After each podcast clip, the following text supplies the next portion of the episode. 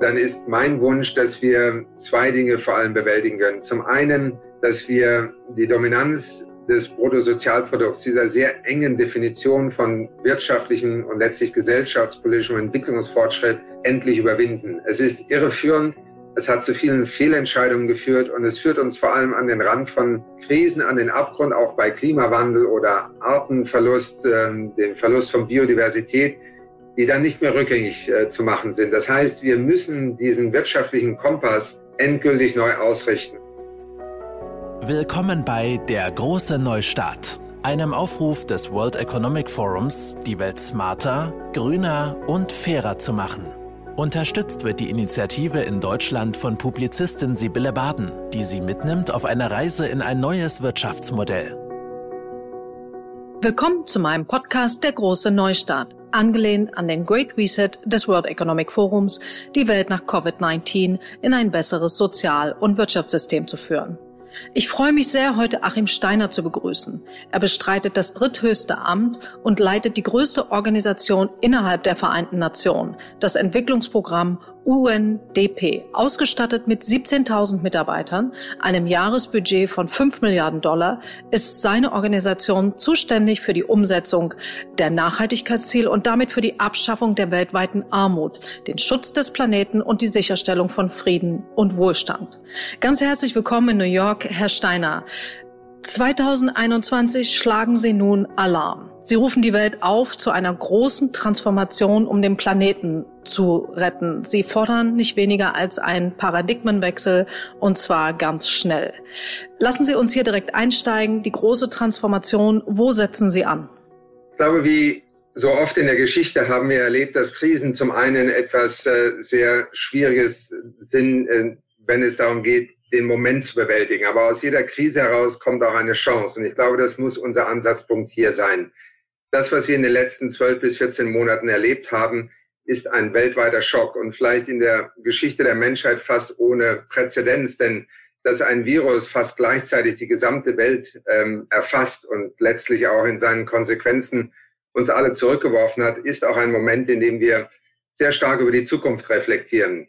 Die Probleme, die äh, sogenannten Underlying Conditions, wie es ja oft heißt bei dem Virus, sind ja auch letztlich in unserem wirtschafts- und politischen Gefüge bereits seit langem bekannt. Ob das nun die Ungleichheit ist, Armut, ob das der Klimawandel ist.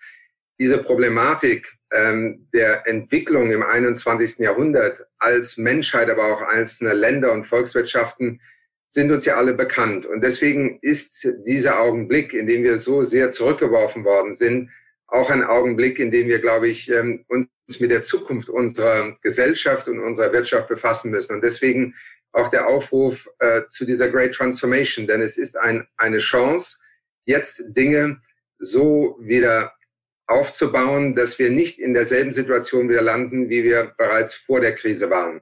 Das ist Ausgangspunkt und es hat sehr viel mit Zukunft zu tun, aber es hat auch sehr mit, viel mit dem Verständnis zu tun, was uns in diese Situation geführt hat. Wo beginnen Sie? Ich meine, das ist ja so komplex. Wo beginnen Sie denn hier?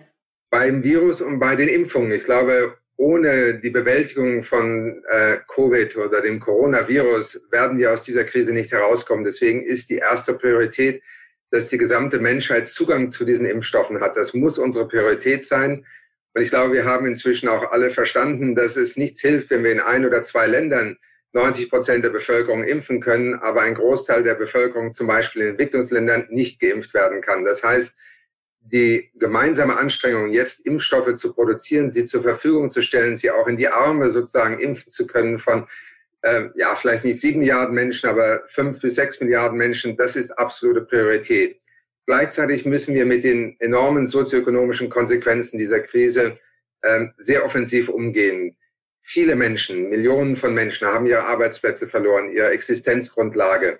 Erst einmal durch soziale Sicherungssysteme hier äh, diesen Menschen unter die Arme zu greifen, muss die nächste Priorität sein. Aber nicht nur im Sinne von einem Moment, sondern es geht hier eben auch um die Verwundbarkeit unserer Gesellschaft. Wir erleben ja, dass in vielen Ländern der Welt ähm, überhaupt keine sozialen Sicherungssysteme und Netze da sind. Fast mhm. 50 Prozent der, der Menschheit haben keine sozialen Sicherungssysteme. Das heißt, in einer solchen Krise fallen sie in ein Nichts. Das heißt, der Wiederaufbau unserer Volkswirtschaften muss auch sehr stark dieses Element sozialer Sicherung in den Vordergrund stellen. Und drittens natürlich das Konzept der Green Recovery, unsere Volkswirtschaften, unsere Infrastruktur, unsere Energiesysteme. Dies ist der Augenblick, in dem wir auch ein Problem bewältigen können, das wir äh, bereits seit Jahrzehnten mit dem Thema Klimawandel assoziieren, auch eine Möglichkeit, hier einen großen Sprung nach vorne zu wagen. Nun stoßen wir da ähm, auf etliche Hürden. Ähm, der Generalsekretär Guterres hat neulich gesagt, wir brauchen einen Paradigmenwechsel. Von welchen Paradigmen sprechen wir hier? Zum einen das Einsehen, dass wir vor allem in den letzten 20, 30 Jahren in vielen Teilen der Welt äh, durch enormes Wirtschaftswachstum ja das Gefühl hatten, dass wir in das 21. Jahrhundert hinein als eine reichere äh, Weltgemeinschaft äh, starten und dass wir, wenn man das Bruttosozialprodukt nimmt, das Pro-Kopf-Einkommen, diese Statistiken sind ja in vieler Hinsicht ähm, erstaunlich positiv gewesen, auch durch Welthandel und Wirtschaftswachstum, mhm. vor allem in Entwicklungsländern, hat es viele Fortschritte gegeben. Aber was wir auch erlebt haben, und das war in den letzten zwei, drei Jahren immer offensichtlicher geworden ist, dass in vielen unserer Länder Menschen sich nicht mehr wiederfinden in, in der Gesellschaft, die sie für sich wählen würden. Ungleichheit, Fairness, ähm, diese Problematik, die ja letztlich ähm, durch diese ähm, Durchschnittsstatistiken oft ähm, überdeckt wird, sind inzwischen zu einem wirklichen Problem geworden. Politische Radikalisierung, Extremismus auch in Europa, äh, hier in den USA, aber auch in vielen anderen Ländern hat uns ja verdeutlicht, dass wir den sogenannten Social Contract, dieses äh, Grundverständnis, wie wir miteinander zusammenleben wollen, zunehmend in Frage gestellt haben. Da ist ein Paradigmenwechsel äh, absolut notwendig. Wirtschaftswachstum kann nicht das Maß aller Dinge sein, sondern Fairness, ähm, die Chancengleichheit, die Möglichkeit eben auch einen wirtschaftlichen Wandel jetzt zu bewältigen, der nicht äh, den Klimawandel einfach als eine Art fatalistische Realität akzeptiert. Denn wir sind inzwischen kurz vor dem Punkt, wo wir letztlich den Klimawandel nicht mehr kontrollieren können. Das sind äh, Elemente des Paradigmenwechsels, die der Generalsekretär ja sehr offensiv auch in den letzten Monaten immer wieder in die Weltöffentlichkeit getragen hat. Ich habe auf Ihrer Webseite gesehen, Sie sprechen von, einem, von einer Zeit der radikalen Unsicherheit. Schon allein beim Lesen ähm, habe ich gedacht, das ist äh, also das ist beängstigend. Wenn Sie davon sprechen, in welchen Dimensionen denken Sie da? Wann, äh, erinnern Sie sich an die Bilder, die das letzte Jahr prägen. Ich habe in New York gelebt. Ähm, ich habe eine Stadt erlebt, die innerhalb weniger Wochen zu einem absoluten Stillstand kam. Ja. First Avenue, Fifth Avenue, Madison Avenue, keine Menschenseele auf der Straße. Massengräber in New York die, der Zusammenbruch des öffentlichen Gesundheitssystems, wo durch Notmaßnahmen, äh, zum Beispiel das Hereinbringen eines Schiffes äh, hier in New York, zusätzliche äh, Krankenhausbetten bereitgestellt wurden. Wir haben etwas erlebt, das wir uns so an sich nie hätten vorstellen können, dass das mal Realität wird, dass wir auf den Straßen laufen, maskiert, dass wir unsere Verwandten, unsere Eltern, unsere Kinder nicht besuchen können.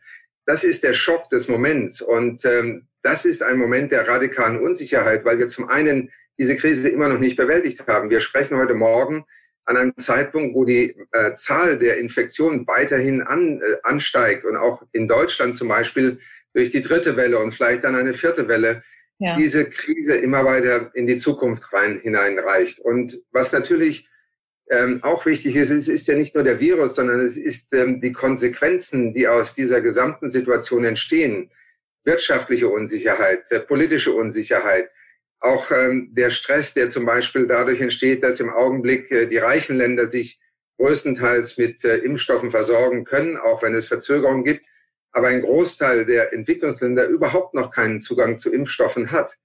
Das sind ähm, Elemente, die unser gesamtes Gefüge politisch, wirtschaftlich, aber auch sozial in eine Phase bringen, wo wirklich Unsicherheit ein, ein sehr, ähm, ich glaube, passendes Wort ist. Ja, ja, weil Sie gerade die Zahlen erwähnt haben. Ähm, es, ich habe eine Statistik gesehen, ich glaube von, von sogar Ihre Statistik, wonach die, wonach zehn reiche Länder 87 Prozent der Impfstoffe bekommen haben und arme Länder teilen sich 0,2 Prozent.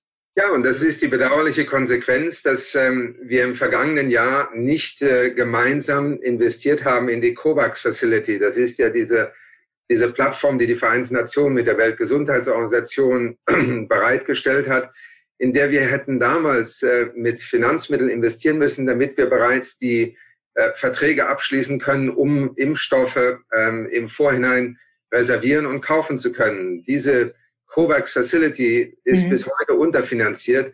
Damit ist sozusagen das Vehikel, mit dem wir Impfstoffe für die gesamte Weltbevölkerung natürlich sukzessive über das Jahr verteilt in das nächste Jahr hinein bereitstellen könnten, erst einmal ähm, mit äh, sehr vielen Problemen äh, gestartet. Und das erklärt auch, weshalb wir heute diese, diese extreme Ungleichheit bei Zugang zu Impfstoffen haben.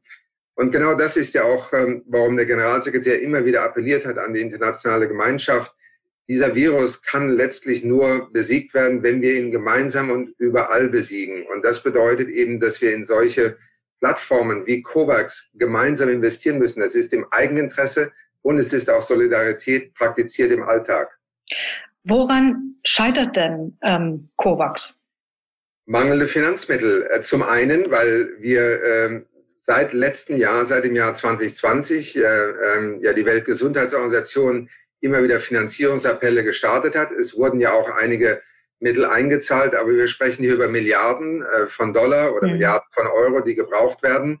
Und ähm, die standen einfach nicht bereit. Inzwischen auch mit der neuen US-Administration kommen mehr Mittel jetzt äh, in diesen Topf, aber wir sind natürlich sechs bis acht Monate zu spät. Zu spät im Sinne von jetzt schon die Möglichkeit zu haben. Das Zweite ist natürlich, dass die Produktion von Impfstoffen weiterhin weltweit ein Engpass ist, aber der wahrscheinlich sich in den nächsten drei bis sechs Monaten auflösen wird. Und dann werden wir trotzdem noch für viele Teile der Welt nicht die Möglichkeit haben, Impfstoffe bereitstellen zu können, weil wir zu spät ähm, Finanzmittel bereitgestellt haben dafür. COVAX ist letztlich die Garantie dafür, dass die meisten Menschen ähm, weltweit äh, so bald wie möglich geimpft werden können. Und deswegen müssen wir immer wieder darauf hinweisen, das ist das Instrument zur Zusammenarbeit. Da sind wir auch natürlich schon wieder sofort beim Paradigmenwechsel wenn die Welt oder ihre Mitgliedsländer, Sie haben, glaube ich, 193 Mitgliedsländer, wenn die sich in dieser größten Krise, die wir jetzt in unseren Lebzeiten erleben, nicht einigen können, Menschenleben weltweit zu retten, also was muss denn da jetzt noch passieren, dass, das, dass sich die Länder einigen? Meine Hoffnung ist, dass ähm, wir aus dem Schock heraus, den wir erst einmal alle durchleben in unseren Ländern, in äh, unseren Familien, dass der Blick für das, was äh, letztlich uns aus dieser Krise herausführen wird, sich weiter ähm, öffnet. Denn äh, wenn man nur über sich selbst nachdenkt, wenn man nur überlegt, wie können wir das in unserem Land, in unserer Gemeinde, in unserem Kontext lösen, ähm, dann ist natürlich, es ist auch menschlich nachvollziehbar. Erst einmal in so einer Krise will man sich selber, seine äh, Verwandten, seine Familie schützen. Nur ich glaube, wir haben inzwischen durch das, was wir ja tagtäglich in den Nachrichten erleben, im Fernsehen sehen, erkennen müssen, dass wir sehr schnell in diese gemeinsame Initiative investieren müssen. Und nicht nur finanziell, sondern auch getragen von all den Mitgliedsländern der Vereinten Nationen. Und ich würde heute sagen, ähm, der Wind dreht sich schon und ähm, ich glaube, wir erleben inzwischen auch eine Erkenntnis, dass hier neue Prioritäten gesetzt werden müssen. Und letztlich ist das nicht ein Scheitern des Multilateralismus, sondern es ist eine weitere Erinnerung daran, warum wir Multilateralismus brauchen. Der Instinkt, der Reflex im ersten Moment ist natürlich auf äh, einen selbst gerichtet. Das ähm, kann man nachvollziehen. Aber äh, wir sind ja rationale Menschen und deswegen glaube ich, werden die Vereinten Nationen, wird die Weltgesundheitsorganisation, werden unsere gemeinsamen Anstrengungen auch in Zukunft mit dem Risiko von diesen Viren umzugehen, mit äh, vielleicht besseren und auch mit effektiveren Ansätzen in der Zukunft angegangen. Denn nur das ist der Weg nach vorne.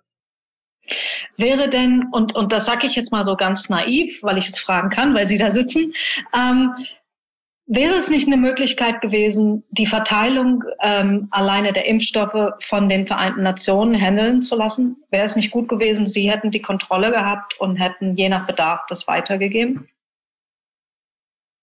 Ja, was hätte sein können? Ich meine, man kann natürlich ähm, darüber äh, philosophieren. Die Realität ist, dass wir in einer Welt leben, in der es reiche Länder gibt, mächtige Länder. Es gibt Länder, die äh, die Patente äh, unter ihrem nationalen Patentrecht kontrollieren. Das ist die Realität. Und äh, die Vereinten Nationen sind ja nicht ein Gegenentwurf zur, zur der Welt, wie wir sie kennen, sondern sie sind ein Versuch, die Welt besser zu machen, effektiver die Zusammenarbeit zwischen Ländern zu ermöglichen. Und deswegen glaube ich, darf man diese zwei Realitäten nicht gegeneinander aufspielen, sondern es ist ja gerade der Versuch, seit der Gründung der Vereinten Nationen immer wieder dem entgegenzustehen, äh, wo wir letztlich die Fähigkeit, gemeinsam zu handeln, verlieren.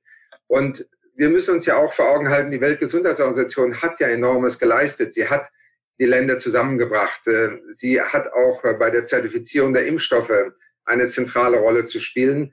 Nur natürlich werden wir viele ähm, Erfahrungen aus diesen letzten 14, 15 Monaten äh, neu bewerten müssen. Und ich glaube, letztlich wird es zu einer Stärkung der Vereinten Nationen führen. Aber man muss sich immer vor Augen halten, die Vereinten Nationen sind nicht eine eigene Weltmacht, sondern sie sind äh, in der Form effektiv und handlungsfähig, wie ihre Mitgliedsländer den Vereinten Nationen dieses Mandat geben. Und ich glaube, in dem ähm, Kontext wäre es natürlich wünschenswert, wenn die Mitgliedsländer früher und gemeinsam den Vereinten Nationen die Mittel bereitgestellt hätten. Denn die Plattformen sind ja da, auch UNICEF mhm. und äh, die WHO sind ja inzwischen ein zentrales Rückgrat bei der Verteilung weltweit von Impfstoffen, jetzt wo sie uns langsam zur Verfügung gestellt werden.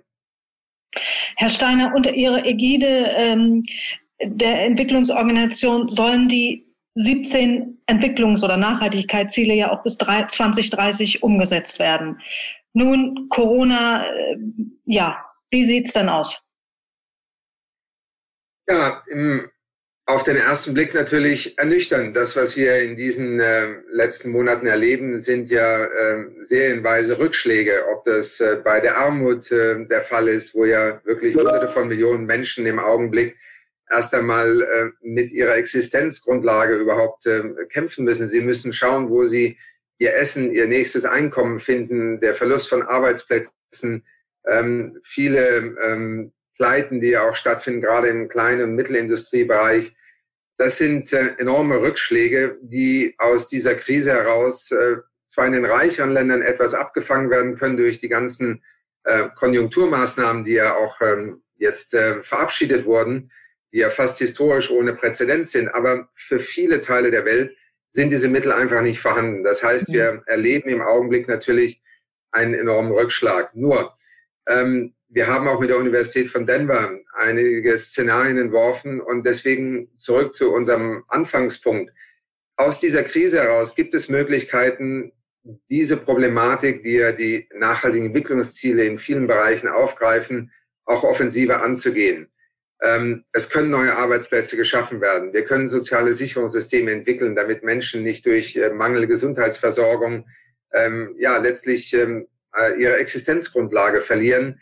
Wir können investieren in den Zugang äh, zum Beispiel von Fiber Optics und digitalen Netzwerken, denn gerade die digitale Technologie hat ja in den letzten zwölf Monaten immer wieder bewiesen, wie wichtig dieser Anschluss ist, um eine solche Krise bewältigen zu können über eine Milliarde Kinder konnte nicht zur Schule gehen. Mhm. Und in vielen Teilen der Welt äh, geht dies noch weiter, weil überhaupt kein Internetzugang da ist. Also hier sind enorme Investitionschancen, die durch öffentliche Mittel, aber auch durch Privatsektorinvestitionen sehr schnell auch bei diesen 17 Entwicklungs, äh, nachhaltigen Entwicklungszielen einen Weg nach vorne aufzeigen können. Das heißt, wir können aufholen und vielleicht noch ein positives Beispiel, das vielleicht überrascht, äh, wenn wir vor anderthalb Jahren über die Thematik Klimawandel diskutiert hätten und wo die Welt steht bei der Umsetzung des Pariser Abkommens, des Klimaabkommens, dann wäre der Ausblick sicherlich sehr viel negativer gewesen als heute. Äh, diese Woche findet ein Klimagipfel in Washington statt, eine neue Regierung hier. Die Europäische Union äh, verabschiedet ihr Ziel 55 Prozent Emissionsreduzierung in, äh, bis 2030 umzusetzen. Hier erleben wir im Augenblick genau das, was ich meine. Aus ja. der Krise heraus ist auch eine Chance, mit größeren Schritten aktiv voranzugehen. Und deswegen sind die 17 nachhaltigen Entwicklungsziele nicht weniger relevant. Sie sind schwieriger geworden zu erfüllen, aber sie sind weiterhin der Kompass, mit dem wir in die Zukunft planen müssen. Ja, ja, Sie haben zu Beginn der Pandemie gesagt, Sie vermuten, dass es ähm, dadurch zu Hunderten von Millionen äh, Menschen mehr kommen wird, die in die extreme Armut ähm, rutschen. Ich habe mir die Prognosen mal angeschaut von der Weltbank und vom ähm, IWF und ähm, Ja, und die lassen einen natürlich schon mal erschaudern. Ja, das können, wir können natürlich sagen, wir können das jetzt alles besser machen, aber jetzt im Moment haben wir ja zum Beispiel eine Prognose, die für April sagt, 125 Millionen Menschen sind neu in die extreme Armut abgerutscht. Das heißt, was unter drei Dollar pro Tag, glaube ich, ja, oder 1,25 Dollar pro Tag. Ähm, und die Prognose für Oktober dagegen ist schon wieder mehr als doppelt so hoch, nämlich 257 Millionen Menschen dass die allerwichtigsten Schritte jetzt, um das wirklich besser zu machen, wären jetzt was für Sie, für die Gesellschaft, für die Nationalstaaten? Was müssen wir jetzt wirklich angreifen? Zum einen müssen wir erkennen, dass vor allem ähm, die Ärmsten der Armen in reicheren Ländern, aber vor allem auch in den armen Ländern natürlich eine Priorität sein müssen. Deswegen sind ähm, Programme, die erst einmal versuchen, diesen Menschen ein äh, Grundeinkommen, eine Art soziales Netz, äh, wenn auch nur zeitweise bereitzustellen, ein enorm wichtiger Schritt.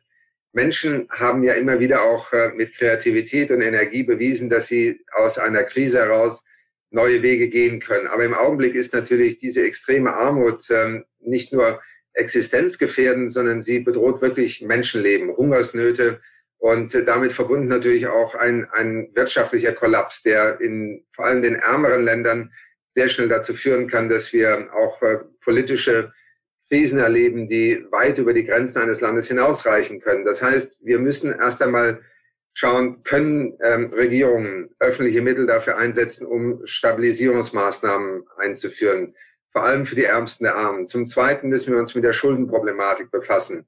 Mhm. Äh, Im Augenblick äh, wird über eine Billion dieses Jahr, Billion, also in, im, im Englischen sind es über eine 1.2 Trillion Dollar für Schuldentilgung in den, in den Entwicklungsländern vorgesehen.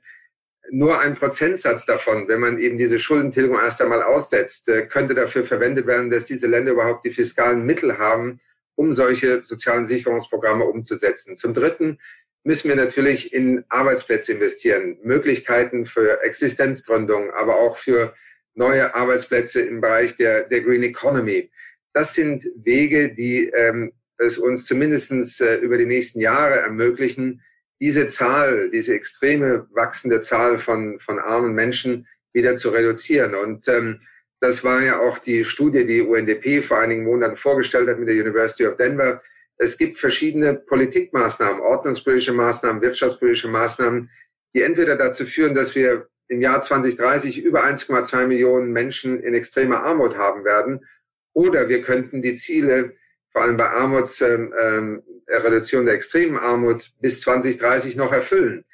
Wir sind hier nicht ähm, sozusagen in einem fatalen Moment, sondern hier sind Entscheidungen gefragt, hier sind vor allem auch Ansätze der Politik und der Wirtschaft gefragt, die diesem Trend entgegenwirken. Kurzfristig absolut ähm, ein Rückschlag der natürlich für Hunderte von Millionen Menschen im Augenblick Realität geworden ist. Aber wir erleben ja oft, dass Wirtschaft sich erholen kann. Und die Frage ist, für wen erholt sie sich und können wir vor allem diesen Menschen aus der extremen Armut schnell wieder heraushelfen? Sie haben vorhin an dem Beispiel von COVAX gesagt, dass nicht genug Finanzen da sind. Wenn Sie jetzt von den Mitgliedsländern ähm, weggehen hin zu anderen Stakeholdern, wie zum Beispiel direkt große Unternehmen, ähm, wäre das eine Möglichkeit. Wahrscheinlich machen Sie das ja auch schon. Ähm, welche Alternativen gibt es dann? Zum einen ist natürlich, ähm, würde ich erst einmal den Finanzmarkt ähm, als Ganzen betrachten, denn äh, der Großteil des Reichtums der Finanzmittel, die die Welt heute hat, ist ja nicht in Händen von Regierungen, sondern in den Finanzmärkten, in den Pensionsfonds, in äh, den Reserven, die Unternehmen haben. Das heißt, die Finanzmärkte ihre Rolle verstehen, auch wie Regierungen die Anreize schaffen können, dass wir in eine wirtschaftliche Erholung investieren, die nicht nur einem einzelnen Unternehmen zugutekommt, sondern eben auch arbeitsplatzintensiv, ähm, Möglichkeiten für neue Sektoren schafft, äh, kleine und Mittelindustrieunternehmen unterstützt. Das sind sehr gezielte Maßnahmen, mit denen wir das Kapital sehr schnell mobilisieren können. Und das erleben wir ja auch an den Börsen. Das mhm. ist ja einer der Widersprüche unserer Zeit, dass wir inmitten dieser Krise eine Hoss nach der anderen in der Börse erleben. Ähm, das hat natürlich viele Gründe, in die wir jetzt nicht äh, im Detail ähm, diskutieren können, aber ähm, das Geld, das wir bräuchten, um diese wirtschaftliche Erholung äh, einzuleiten, ist vorhanden, nur es ist nicht in den Händen von Regierungen und es ist auch nicht in den Finanzmärkten im Augenblick so ausgerichtet, dass es diesen Beitrag leisten könnte. Darüber hinaus sind natürlich einzelne Unternehmen auch gefragt, ähm, wie und wo sie investieren, mit welchen ähm, Vorsätzen sie auch versuchen, erst einmal ihrer Belegschaft äh, in dieser Krise beizustehen, aber dann auch neue Arbeitsplätze mitzuschaffen. Das sind ähm, Maßnahmen, wo ja, man fast sagen, eine konzertierte Aktion ist hier gefragt. Denn wenn Regierungen, Unternehmen hier nicht zusammenarbeiten und vor allem auch Banken und äh, die Finanzmärkte hier nicht zusammenkommen, dann arbeiten wir zum Teil parallel oder sogar gegeneinander. Und das wäre natürlich nicht sehr dienlich. Wer könnte dann denn sozusagen the driving force sein, wenn Sie die verschiedenen, ähm, Sie haben die jetzt äh, alle benannt, Finanzindustrie, Regierung, Vereinte Nationen. Äh, wer ist hier the driving force? Wer kann hier sagen, wir müssen und wir machen?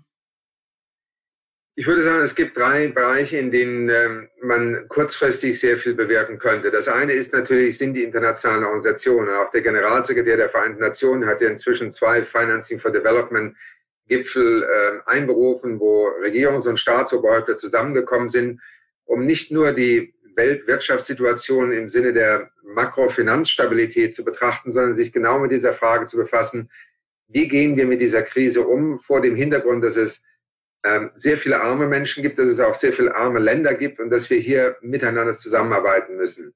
Das eben auch, und der Generalsekretär hat auch ein Global Investors for Sustainable Development Summit einberufen, in dem er viele äh, äh, CEOs von äh, Banken und Fonds eingeladen hat, wo wir versuchen, gemeinsam einen Blick dafür zu entwickeln, wo sind die Investitionschancen, wie kann man Kapital mhm. äh, da investieren, wo es im Augenblick gebraucht wird. Weltbank und Internationaler Währungsfonds spielen natürlich hier auch eine sehr zentrale Rolle und vor allem der Internationale Währungsfonds mit äh, seiner neuen Chefin Kristalina Georgieva hat, glaube ich, mhm. dieser Krise bewiesen, dass ähm, gerade mit den Finanz- und Wirtschaftsministerien hier ein Paradigmenwechsel sehr notwendig ist. Ähm, soziale Ungleichheit, Klimawandel waren ja nicht Thema, die oder Themen, die traditionell im Internationalen Währungsfonds diskutiert wurden. Heute leben wir in einer anderen Zeit und auch das ist eine sehr wichtige Rolle, denn da kommen alle Finanzminister der Welt zusammen. Ja. Hier werden Paradigmenwechsel mit eingeleitet. Und dann natürlich, ähm, ich glaube, Regierungsoberhäupter. Es ist ein Augenblick, in dem Führung und auch Inspiration und vor allem die Fähigkeit, verschiedenste Akteure an einen Tisch zu bringen, ähm, von großer Bedeutung sind. Und genau das erleben wir ja auch in verschiedenen Ländern, ähm, wo es sehr unterschiedliche Ergebnisse und auch Erfahrungen im Augenblick gibt. Ja, ich fand das jetzt sehr interessant, was Sie gesagt haben. Mir, mir fiel es ein, nochmal dieses Jahrzehnt oder die, die Zeit der radikalen Unsicherheit und der Währungsfonds. Wäre es vielleicht jetzt ein ganz guter Zeitpunkt für einen radikalen Schuldenschnitt, weil wenn man sich die Zahlen anguckt, ähm, die Welt hat jetzt 277 Billionen Dollar Schulden angehäuft. Das entspricht 365 Prozent des Bruttoinlandsprodukts der gesamten Weltwirtschaft. Was, was soll das werden jetzt? Da kann nichts Gutes draus werden, wenn vor allem natürlich die ärmsten Länder an einen Punkt kommen, wo sie letztlich nicht mehr ihre Schulden tilgen können. Und das ja. ist katastrophal, weil natürlich die Rating Agencies sofort ähm, den Versuch zum Beispiel durch öffentliche Anleihen, äh, wenn eine Regierung versucht, auf den Kapitalmärkten Geld zu leihen, äh, um seine Wirtschaft zu unterstützen, ist natürlich das Rating sehr, sehr ausschlaggebend, denn das definiert die Kosten, die ein Land dafür zahlen muss, wenn es sich Geld am Kapitalmarkt leiht. Mhm. Und wenn wir diese Schuldenproblematik jetzt nicht offensiv angehen, kurzfristig erst einmal durch das Aussetzen von Schuldentilgungen. Ja. Und das hat ja die G20 ähm, sehr aktiv letztes Jahr eingeleitet, die Debt Sustainability Suspension Initiative, wie sie sich nannte, hatte ja letztlich dazu geführt, dass vor allem äh, Schulden an öffentliche ähm, Gläubiger erst einmal ausgesetzt wurden. Das wurde jetzt noch einmal bei der Frühjahrstagung des Internationalen Währungsfonds um weitere sechs Monate verlängert. Aber das ist nur ein kleiner Schritt. Wir müssen letztlich auch an einen Schuldenschnitt kommen. Wir müssen versuchen, die Schuldenproblematik so zurückzufahren, dass äh, vor allem Entwicklungsländer, ärmere Länder überhaupt eine Chance haben, sich aus eigenen Kräften wieder zu erholen. Denn sonst äh, werden wir nicht nur auf nationaler Ebene äh, Finanz- und Wirtschaftskrisen erleben, weil Länder letztlich pleite sind. Und ähm, das wird irgendwann sich natürlich auf ähm, unser Weltfinanzsystem auch auswirken. Also auch hier ist wiederum ähm, ein enormer Appell, ein wichtiger Appell an die internationale Gemeinschaft, vor allem auch die G20, die reichsten Länder der Welt, hier mit ähm, weisen und vorausschauenden Schritten voranzugehen, denn ansonsten werden wir uns auch in eine Situation wiederfinden, wo die Schuldenproblematik zu einer Schuldenkrise wird. Und das hat Konsequenzen für das Weltwirtschaftssystem. Ah, Sie glauben, wir sind noch nicht in einer Schuldenkrise?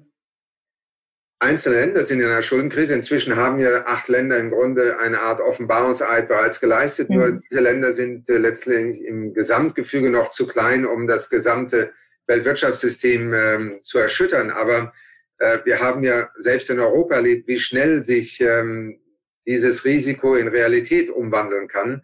Und deswegen ist ähm, eine sehr offensive internationale Initiative zur Schuldenproblematik jetzt gefragt. Sie ist für viele Länder inzwischen existenziell ähm, und sie wird sehr schnell, wenn wir dies nicht ähm, offensiv angehen, ähm, auch möglicherweise für die Weltwirtschaft zu einer Krise werden. Deswegen ein Zeitfenster im Augenblick, in dem G20, vor allem auch der Internationale Währungsfonds natürlich eine sehr zentrale Rolle spielen werden. Wenn wir auf die Great Transformation nochmal kommen, die Sie ähm, beschrieben haben in Ihrem Report, betrifft denn diese Great Transformation auch die internationalen Organisationen oder gilt das jetzt nur für die Welt?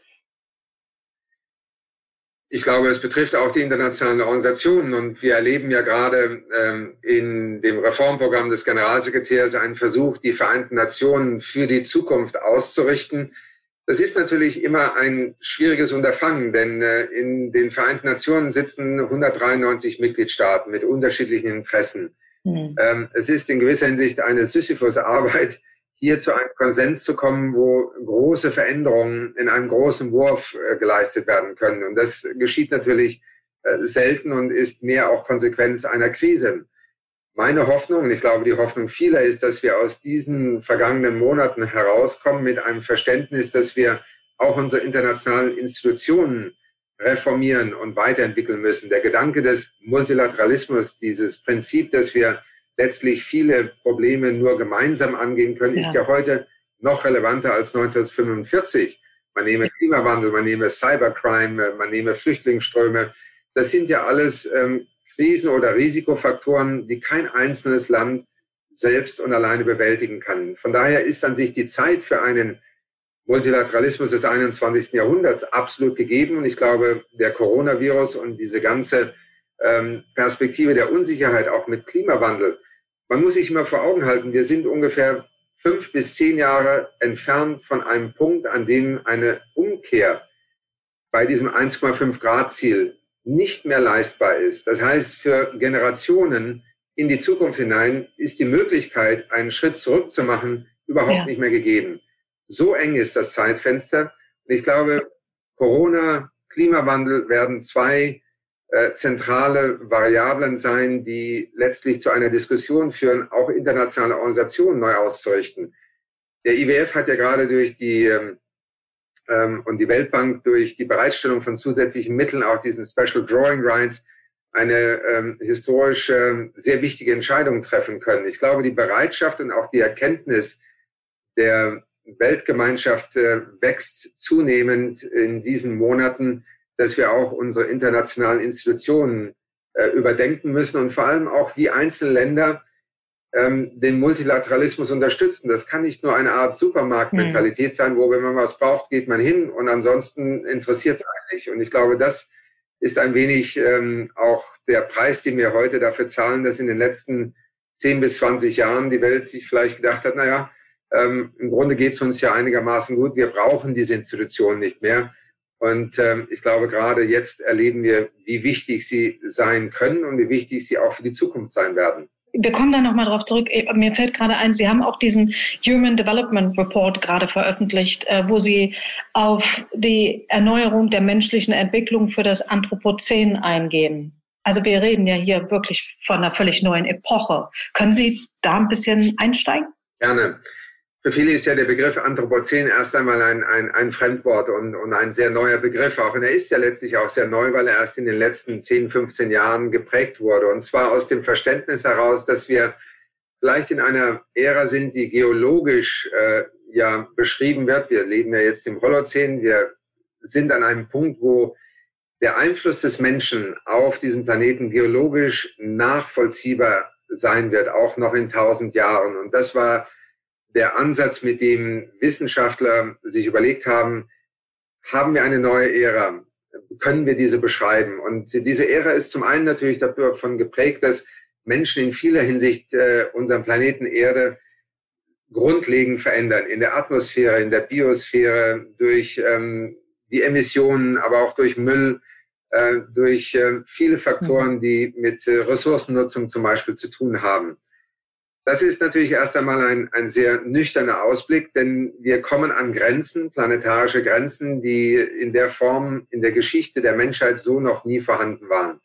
Das ist eine sehr große Herausforderung. Zum anderen ist das Anthropozän aber auch ein Aufruf zu sagen, wir haben heute wissenschaftliche Möglichkeiten, Technologien, wir haben weltweit Finanzmittel, die es uns ermöglichen, völlig andere und neue Wege zu gehen. Der Übergang aus einer fossilen Energiewirtschaft in eine erneuerbare Energiewirtschaft ist nur ein Beispiel. Das Recycling von Materialien. Das heißt, wir müssen ähm, dieses Anthropozän als äh, einen Aufruf verstehen, zum einen zu begreifen, wie groß die Risikofaktoren unseres menschlichen Konsums und unserer Produktion geworden sind und zum anderen, wie groß unsere Handlungsmöglichkeiten auch sind, einen anderen Weg zu gehen. Und in dieses Konzept des Anthropozäns hinein haben wir dieses Jahr den Entwicklungsbericht, den äh, Human Development Report, den ja UNDP seit 30 Jahren veröffentlicht, ähm, hineingetragen mit einem erweiterten Entwicklungsindex. Und das ist ja Tradition bei UNDP. Bereits vor 30 Jahren haben wir sehr offensiv dieses Konzept hinterfragt, dass man Entwicklungsfortschritt nur durch Wirtschaftswachstum und äh, Pro-Kopf-Einkommen misst. Damals wurden dann Gesundheit und Bildung mit als Faktoren in diesen Index eingebracht und das Ranking hat jedes Land weltweit nach diesem neuen Index äh, klassifiziert.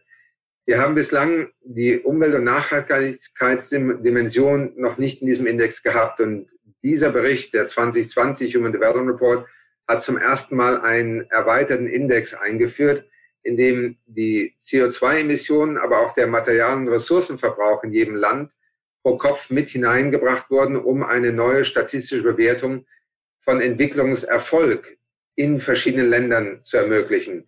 Es ist ein erster Test und wir haben ihn in die öffentliche Diskussion eingebracht, weil wir glauben, es ist genau dieser Zeitpunkt, an dem die Öffentlichkeit, ob das nun unsere jungen Menschen sind, die natürlich immer stärker hinterfragen, was wir eigentlich an Entscheidungen treffen, wie verantwortungslos wir vielleicht handeln, aber eben auch an Entscheidungsträger in Wirtschaft und Politik, neue Orientierung, neue Perspektiven und neue Parameter auch bereitzustellen. Mhm. Und wie war die Resonanz? Erstaunlich positiv. Ähm, wir waren natürlich erst einmal etwas besorgt, weil wenn man so einen Index methodisch weiterentwickelt und versucht, ihn auf äh, weit über 100 Länder anzuwenden, kann natürlich erstmal sehr viel methodische Kritik kommen. Aber ich glaube, jeder hat äh, letztlich gesehen, dass dies ein transparenter Versuch war, etwas sehr Wichtiges und Nützliches für die Weltgemeinschaft bereitzustellen, dass wir den Index weiterentwickeln werden. Und die Diskussion im Kontext des Anthropozäns ist ähm, sehr gut aufgenommen worden. Ich habe inzwischen Dutzende von Veranstaltungen äh, mit der Europäischen Entwicklungsbank, mit äh, Regierungen in einzelnen Ländern, aber auch mit Weltbank ähm, äh, bereits ähm, durch, durch ähm, mhm.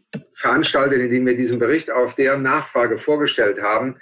Ich glaube, es ist ähm, letztlich spiegelt dieser Bericht ja eine Diskussion in unseren Gesellschaften wieder. Und ob das nun Fridays for Future ist oder ob das die Menschenrechtsbewegung ist oder ob es ähm, die Nichtregierungsorganisationen sind, die im Augenblick in Krisenländern Armutsbekämpfung versuchen umzusetzen.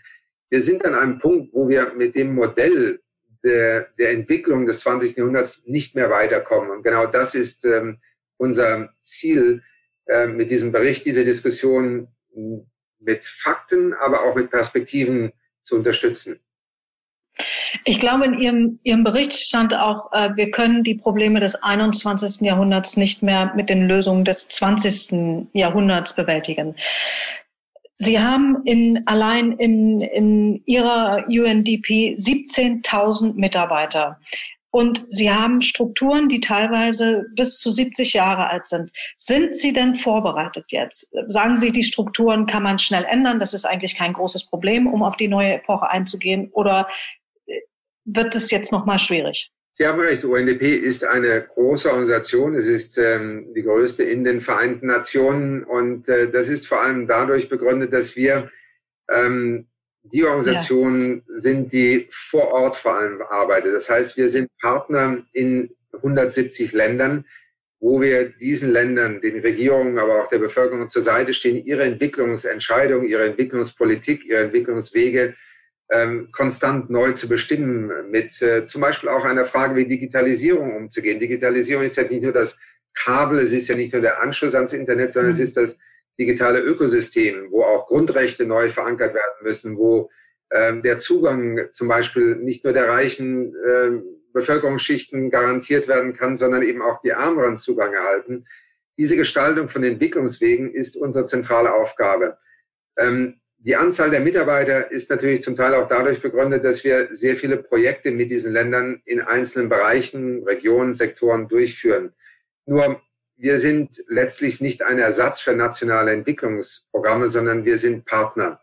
Und ich glaube, die Möglichkeiten einer solchen UN-Organisation, also ich leite, wie, wie Sie ja sagten, das Entwicklungsprogramm der Vereinten Nationen, ist nicht, ähm, sich der Illusion äh, hinzugeben, man, man kann die Welt mit einer Organisation verändern. Aber wir sind Impulsgeber.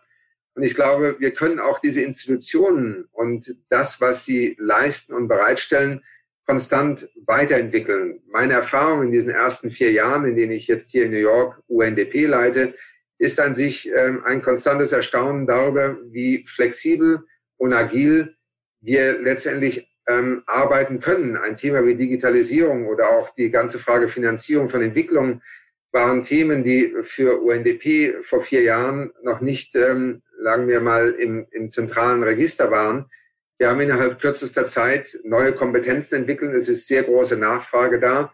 Das heißt, man kann diese Institution weiterentwickeln. Und mein Ziel ist es wirklich, UNDP in der Zeit, in der ich die Möglichkeit habe, es zu führen, so ein Beispiel zu machen, dass eine öffentliche internationale Institution auch eine moderne, effiziente Institution des 21. Jahrhunderts sein kann. Und ich bin weiterhin optimistisch. Ja, ich bin auch optimistisch. Und ähm, ich, äh, meine Frage wäre nur immer, es ist auch immer die gleiche in den letzten Jahren. Wie kann man denn eigentlich jetzt Ihre Organisation stärken? Weil immer, wenn diese großen Krisen auftreten, dann ist natürlich der, der Schrei nach den Vereinten Nationen groß. Ja, und dann ähm, kommt sofort natürlich der Finanzmangel und dieses und jenes. Kann denn, kann denn die Gesellschaft Ihnen auch dabei helfen? Ja, ich glaube, zum einen ähm, ist die Öffentlichkeit vor allem aufgerufen, sich mit dieser Frage zu befassen, warum eigentlich Entwicklungszusammenarbeit? Ich glaube, die Ehre der Entwicklungshilfe, dieses traditionelle Verständnis, dass wir mit Geld und Technologie und Beratern ähm, sozusagen äh, den Entwicklungsweg eines Landes grundlegend verändern können, ist, ähm, glaube ich, nicht mehr aktuell und zeitgemäß. Ähm, der Gedanke der Entwicklungszusammenarbeit ist meiner Meinung nach ähm, weiterhin absolute Grundlage dafür, dass wir mit 100, über 190 Ländern, Volkswirtschaften und, und mhm. Realitäten gemeinsam in die Zukunft arbeiten können. Und ähm, hier spielt zum einen erst einmal eine sehr wichtige Rolle, wie stark ist das Interesse und auch das Verständnis und die Unterstützung für diese Art von Entwicklungszusammenarbeit in unseren eigenen Gesellschaften? Ich höre immer wieder von Ministern und von Regierungen und von Beamten, wie schwierig es ist, der Öffentlichkeit zu vermitteln, warum man eigentlich in Entwicklungszusammenarbeit noch investieren sollte. Das sind unsere Steuergelder, wir haben unsere eigenen Probleme. Erst einmal der Prozentsatz, ähm, den wir in den reichen Ländern dafür aufwenden, äh, mit der internationalen Gemeinschaft zu arbeiten, ist äh, noch nicht mal ein halbes Prozent. Im, Im, Schnitt liegt er bei ungefähr 0,4 Prozent ähm, des Bruttosozialprodukts. Also es ist eine verschwindend kleine Größe. Und ähm, das ist vielleicht erst einmal wichtig. Ich glaube, viele Menschen ähm, überschätzen, wie viel wir erst einmal in diese internationale Zusammenarbeit investieren. Zweitens, haben wir natürlich immer Hiobsbotschaften, dann gibt es Skandale, es gibt Rückschläge. Ähm, und die sind natürlich in den Medien immer erste Priorität. Mhm. Und äh, dadurch hat sich auch die Skepsis und das Vertrauen in diese Art von Zusammenarbeit ähm, oft äh, verringert. Und ich glaube, natürlich sind diese Rückschläge erst einmal Probleme, die wir sehr offensiv angehen müssen. Das ist auch die öffentliche Rechenschaftspflicht, die wir haben.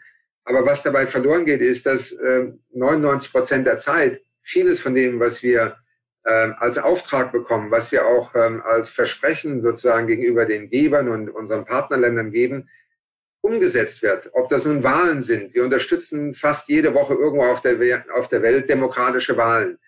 Wenn etwas schief läuft, hört man davon. Wenn die Wahlen gut ablaufen, mhm. ist es für ein kleines Land vielleicht ein Wunder, wenn es irgendwo in, in der Frankfurter Rundschau, Frankfurter Allgemeine oder in der Zeit als Artikel erscheint. Ähm, die Fortschritte, die wir auch erzielt haben bei Armutsbekämpfung, viele Menschen unterschätzen, wie effektiv letztlich Investitionen in Entwicklung in den letzten Jahrzehnten waren. Ähm, Menschen sind heute besser gebildet, Mädchen gehen viel mehr zur Schule, Chancengleichheiten sind viel größer geworden, Rechtsgrundlagen, Menschenrechte.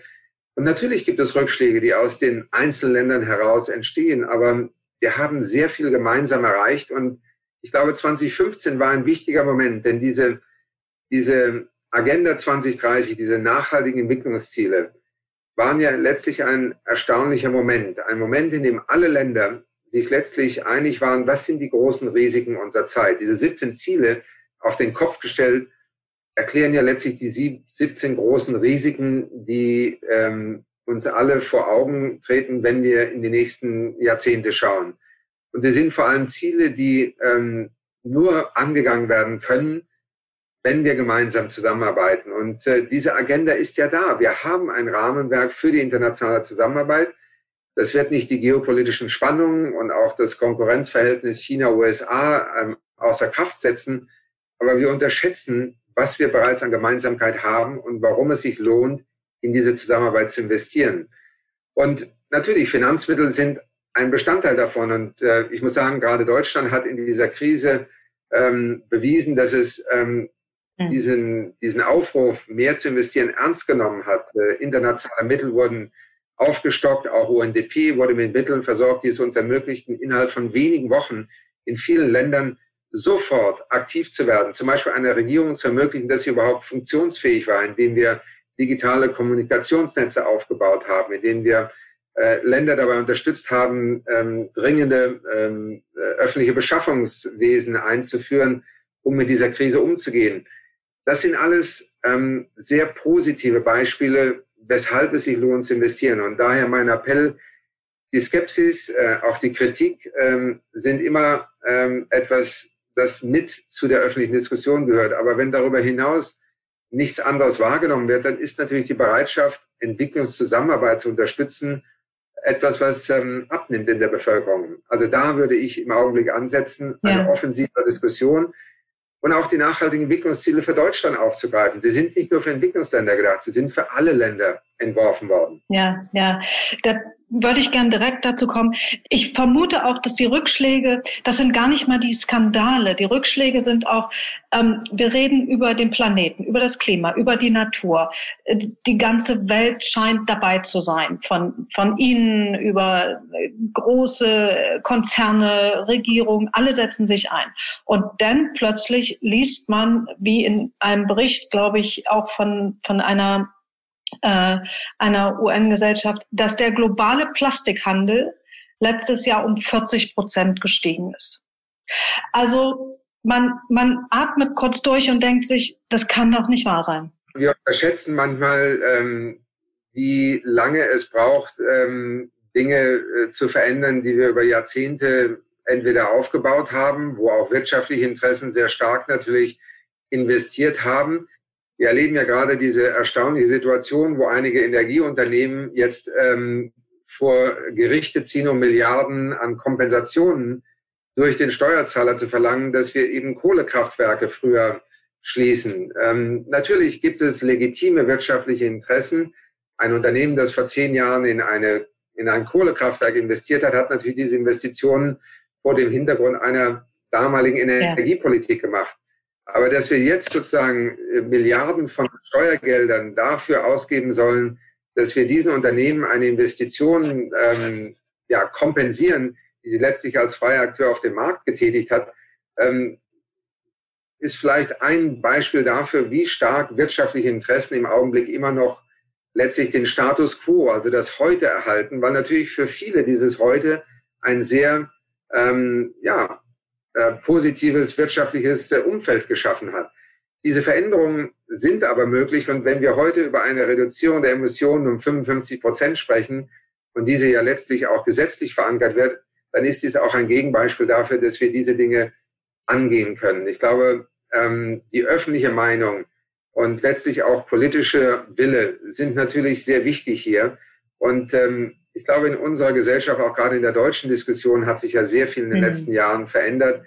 Die Erwartungshaltung unserer Öffentlichkeit an Politik und Wirtschaft ähm, sind immer konkreter geworden, was diese Veränderungen und Paradigmenwechsel angeht. Von daher glaube ich, ist es eben dieses manchmal sehr frustrierende, diese unendliche Langsamkeit, wenn man so will, ähm, die wir über Jahrzehnte erleben. Aber dann kommt ein Punkt, an dem grundlegende Veränderungen entstehen. Und dass Deutschland heute ein Land ist, eine Volkswirtschaft ist, wo wir fast 40 Prozent unseres Stroms mit Erneuerbaren produzieren, ist ein Beispiel dafür, dass Veränderung möglich ist. Und ähm, das hätte vor 10, 15 Jahren äh, wahrscheinlich ähm, nur wenige Menschen gegeben, die daran geglaubt hätten, dass das möglich ist. Und diesen Weg müssen wir einfach weitergehen, nur schneller, effektiver und vor allem auch mit einer starken, positiven öffentlichen Meinung. Ähm, Herr Steiner, ich habe natürlich noch 10, 15, 30 Fragen an Sie, aber Ihre Kollegin mahnt mich gerade an. Ich habe also jetzt hier noch drei Minuten. Ich würde gerne jetzt drei Sachen versuche versuch ich in die letzte Frage zu packen. Die eine ist, Sie sind seit drei Jahrzehnten sozusagen Vorkämpfer für eine nachhaltige Entwicklung. Wie möcht, was oder was möchten Sie und was hoffen Sie, können Sie noch in Ihrer Lebenszeit erreichen? B, wie Stellen Sie sich jetzt einen bestmöglichen Neustart vor, wie wir aus Corona besser rauskommen? Ähm, und sind die UN weiterhin der Kompass für Gerechtigkeit, nachhaltige Entwicklung, Frieden und Ethik? Also zu Ihrer ersten Frage. Ähm, ich glaube, wenn man eine Aufgabe annimmt, wie ich sie jetzt in den Vereinten Nationen habe, dann ist sie zum einen natürlich mit enormen Möglichkeiten verbunden. Gleichzeitig muss man auch hier immer mit einem gewissen Pragmatismus äh, in die Zukunft schauen. Aber wenn ich ähm, sozusagen in die nächsten Jahre schaue, dann ist mein Wunsch, dass wir zwei Dinge vor allem bewältigen können. Zum einen, dass wir die Dominanz des Bruttosozialprodukts, dieser sehr engen Definition von wirtschaftlichen und letztlich gesellschaftspolitischem Entwicklungsfortschritt endlich überwinden. Es ist irreführend, es hat zu vielen Fehlentscheidungen geführt und es führt uns vor allem an den Rand von Krisen, an den Abgrund, auch bei Klimawandel oder Artenverlust, ähm, dem Verlust von Biodiversität, die dann nicht mehr rückgängig äh, zu machen sind. Das heißt, wir müssen diesen wirtschaftlichen Kompass endgültig neu ausrichten. Und das bedeutet eben, andere Messlatten zu haben und diese dann auch anzuwenden.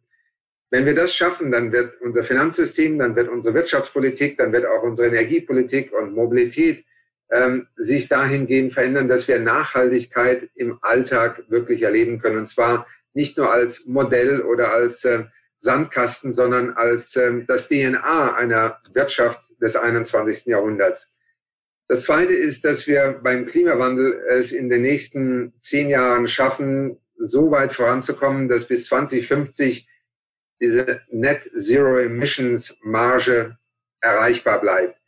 Das ist meine größte Sorge, denn wenn ich äh, zum Beispiel meine eigenen Söhne heute in eine Diskussion einbinde über Klimawandel und Entwicklung, dann ist dort eine enorme Skepsis vorhanden, weil sie inzwischen selber ähm, erleben und begreifen, dass unsere Generation es bislang nicht geschafft hat, etwas anzugehen, wo sie selber überhaupt keine Möglichkeit mehr mhm. haben werden, hier ein, entgegenzuhandeln. Etwas Drittes, was für mich natürlich auch eine äh, große Rolle in den letzten zwei Jahrzehnten gespielt hat, Natur, unsere ökologische Infrastruktur, der Verlust von Artenvielfalt, von Ökosystemen. Wir sind immer noch erstaunlich ignorant, was dies für, unser, für unsere Zukunft, äh, für den Planeten, aber auch für unser Wohlergehen bedeutet, äh, wenn wir hier auch einen Durchbruch erleben können, dass wir Naturschutz nicht nur als Naturschutzgebiete, sondern die natürlichen Ressourcen nachhaltig zu nutzen in unserem in unserer Landwirtschaft, ähm, aber auch in unserem ähm, Planungswesen, wie wir Land nutzen in unseren Ländern, wenn wir dieses ähm, dahingehend verändern können, dass wir mit unserer Wirtschaft, auch die Unternehmen, die öffentliche Hand in ähm, diese ökologische Infrastruktur investieren können, anstatt sie nur vor Zerstörung zu beschützen, ja. Haben wir einen Durchbruch erlebt. Und das bleibt weiterhin ähm, ein, eines meiner drei konkreten Ziele. Wunderbar. Und ich hoffe, wir können Sie dabei unterstützen und ähm, ja, und ich wünsche Ihnen alles, alles Gute bei Ihrer Arbeit. Und äh, vielen, vielen Dank, dass Sie Zeit hatten. Und die nächsten 75 Fragen äh, stelle ich dann beim nächsten Mal. vielen Dank. Frau Baden, vielen Dank für das Gespräch. Gerne. Der große Neustart. Ein Podcast von Publizistin Sibylle Baden zum gleichnamigen Aufruf des World Economic Forums. Weitere Informationen erhalten Sie auf www.weforum.org oder auf sibyllebaden.com.